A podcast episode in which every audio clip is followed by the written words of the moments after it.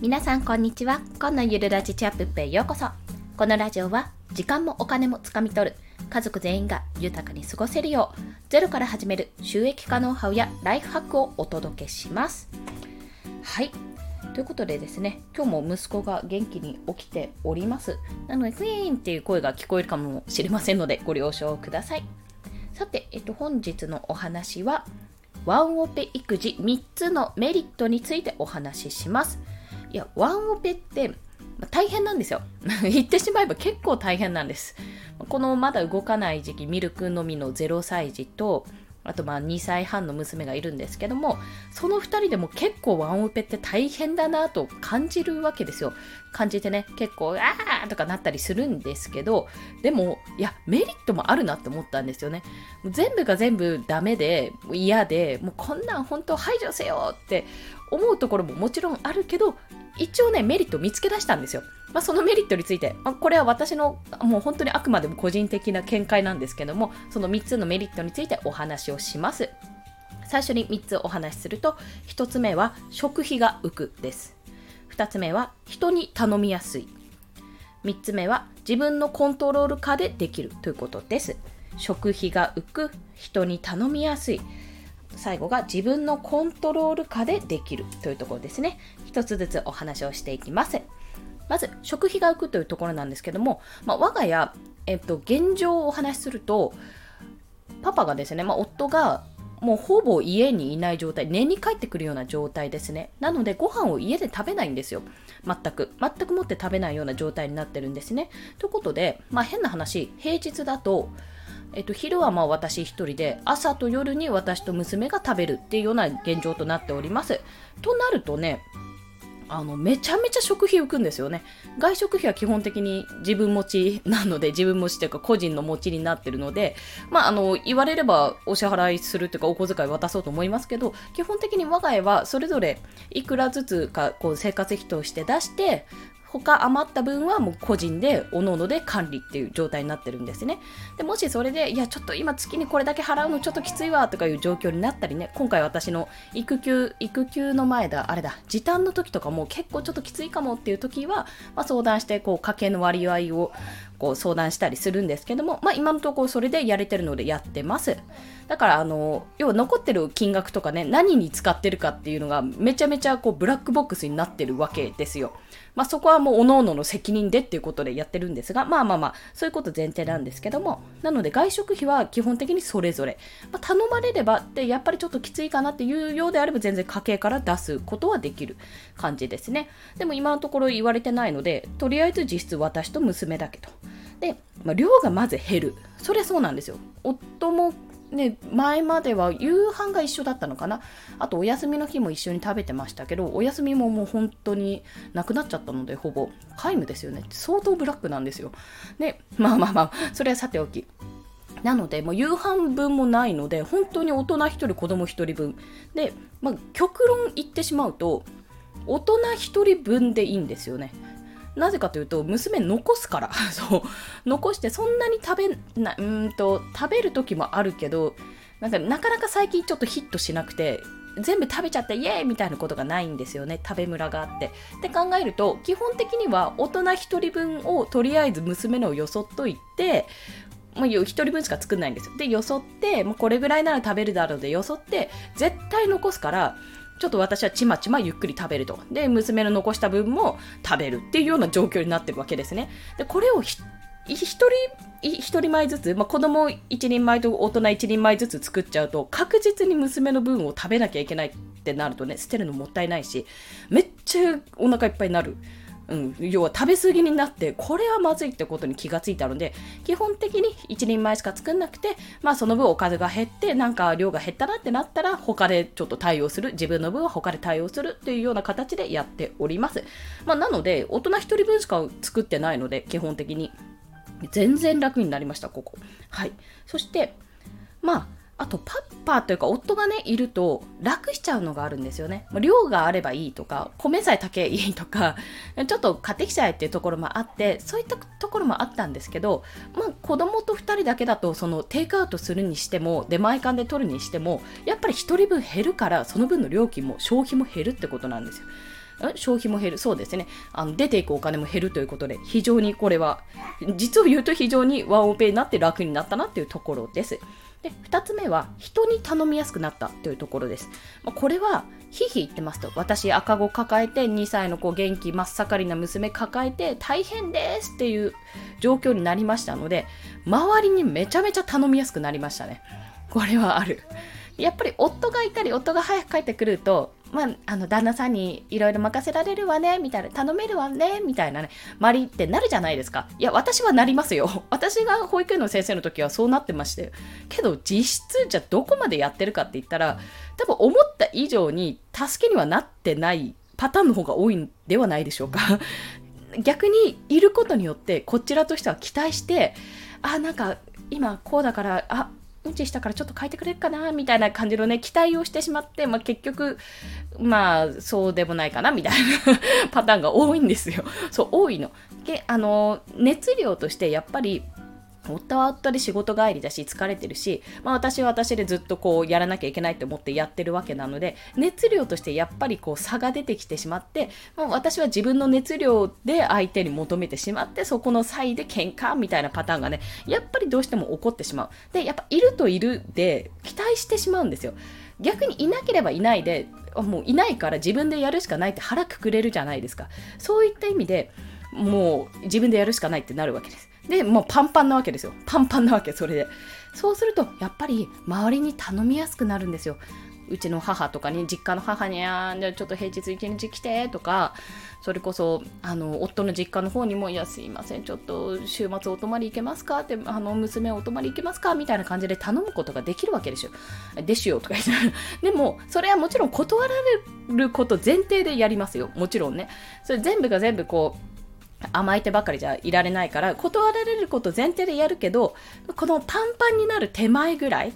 パンパン度合いがこう10だとしたら8、7、8ぐらいでいや一回ここで頼まないとちょっと1週間持たないなみたいな状況でやるわけですよ。そういうふうに頼みやすくなる。でこの人に頼みやすくなるって非常に重要であの本当にね本当に言いたい。ママさんは本当にじわじわと精神とか体とかやられていくんで誰かに頼むってことを当たり前のようにしてほしいんですよ。まあ、これママさんに限らず結構一人で抱え込んじゃう人とか自分で仕事をしてる時になんか自分でやらなきゃって言ってこれは自分の担当だからって言ってこう周りを頼れない人とか、まあ、私なんですけど 過去の私なんですけどいると思うんですけど結局結局ね結局迷惑がかかるんですよ、それで。だってもうママが倒れたら一家なんて終わるわけですよ、そこで。私が倒れた時点で子供は路頭に迷うわけですよ。ご飯どうするの？みたいな。パパ帰ってこないし、で連絡できないしどうするの？ってなっちゃうわけ。で、それと同じように、あなた一人が倒れちゃうと抱えてねやんなきゃやんなきゃって倒れちゃって、まあ、結局じゃあその仕事どうするの？どこまでやってるか引き継ぎ全然わかんないよなんてことになったら結局のところそういうことに迷惑をかけちゃうわけ。だそうなる前に自分のねキャパをやっぱり把握してああパンパンになるなと、まあ、パンパンになると分からなくても、ちょっとこれは手助けしてもらった方がいいかなって思った段階で、できれば手前でね、だいぶ手前の段階で、それは頼めるような環境を作った方がいいってことなんです。で、それは特にママなんです。ママは本当にいきなりバーンって倒れるような感覚になりますから、マジで。もうなりましたから、マジで、私は。あ、なんか急に息苦しいとかなりましたから。それくらいに、あの、気づかない病気じゃないんですけど自分の疲れとかに気がつかない、まあ、これは当たり前だと。その育児して睡眠不足だしでも寝てるしなんでだろうみたいな。まあでもそんなわけないよね。みたいな感じでねごまかすわけですよ。自分の体を。でもダメよ。っ てそうダメよ。そこは。そこはダメなのよ。頼ってくださいってことなんですよね。なので、ワンオペになると、あの、結局のところ、自分一人で無理ですって頼みやすくなるんですよ。周りのお母さん頑張ってるからとかなんて言わせない。もう、いや、もう一人で無理なんです、お願いしますみたいな感じでね、頼んじゃっていいと思う。うん。私は頼んでます。はい。まあ、そんな感じでね、壁を感じてる方がいたら、それを取り払うのは自分自身です。自分自身だから困った時に頼っていいんですよ頼られた方もねまんざらでもない場合なんて結構ありますからでもそこで罪悪感を少しでも感じるなら持ちつ持たれつってことでじゃあ自分はこんなにしてもらったから何かお返ししようって、まあ、偏方性の法則ですよね。こんなによくしてもらってるから私はこうしようみたいな形で何かをやればいいわけです。まあそういったお話。そして最後が自分のコントロール下でできるというとこ。ろこれね結構私びっくりしたんですよ。あのいや夫いないとちょっとしんどいよって思ってたんですけどあのいやしんどいんですけど実際に。やっぱり精神的にも不安定になったりした時があったんですね。でもね自分のコントロール下でサクサク進むって、ね、めちゃめちゃいいですよ。いや私だけかもしれませんが。実質ね実質子供に合わせればいいわけですから。日中だと息子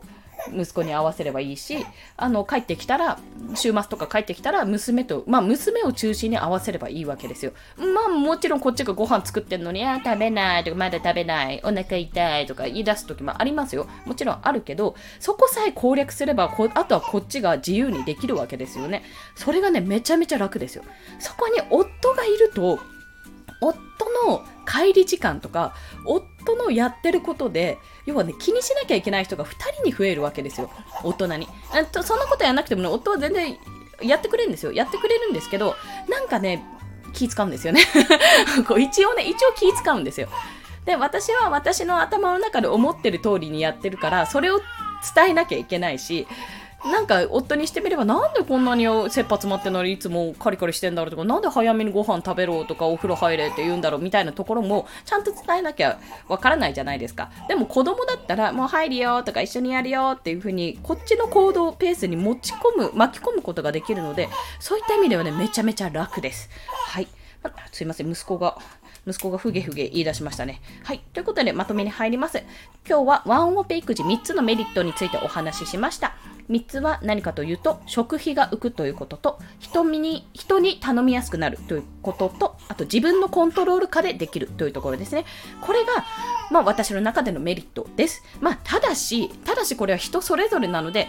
まあ精神安定上ね、やっぱ2人いた方がいいし、大人もう1人いるっていうことの安定感半端ないので、いくら、あの、戦力になるかどうか別としても大人がもう1人いるってめちゃめちゃ安定する安定というか安心する大体ねワンオペですってね男の人いないですって言ってるようなもんだから防犯上危ないですよねとも思うわけですよ。はい。まあそんな形で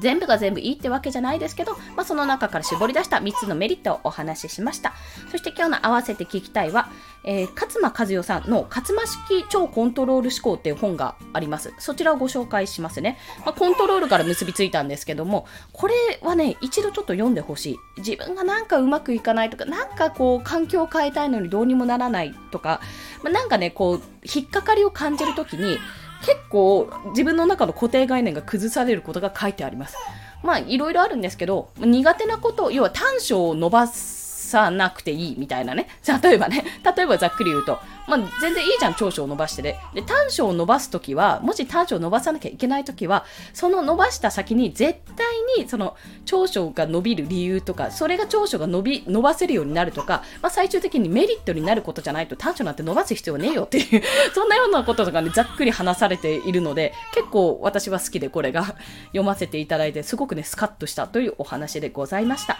もしよろしければ、リンク貼りますのでご覧ください。はい。ということで、今日もお聴きくださりありがとうございました。この放送いいねって思われた方、ハートボタンもしくはレビューなど書いていただけると泣いて跳ねて喜びます。フォローもいただけると嬉しいです。そして、えーとですねまあ、この放送、この音声配信、一応1日3放送しておりますが、まあ、今後ですね、イラストとかデザインとかの着手していく上で、音声配信どうする？減らす？減らさない？なんて考えてるんですが、当面はね、このスタイルでいきます。ちょっとヒーヒーになってきたらいつの間にかなんか徐々にフェードアウトしてるやん。1日1放送か2放送になってるやんみたいになってるかもしれませんが、その時はご了承ください。ただ、話さないと、あの、喋らないと生きていけない人間なので、ちょっと頑張っていきますっていうところです。はい。ということで、今日もね、なんかムシムシ、ムシムシね、してきましたね。梅雨の嫌なところはムシムシのところ、雨とムシムシ。まあ、雨も嫌いじゃないんですけど、まあ、体調をね、ガクンと崩される方もいらっしゃるかもしれませんので、私も鼻水がちょっと出てきちゃって、ちょっと困ってるんですけど、まあそんな形で体調崩さずに皆さん、今日も一日元気にお過ごしください。コンでした。では、また。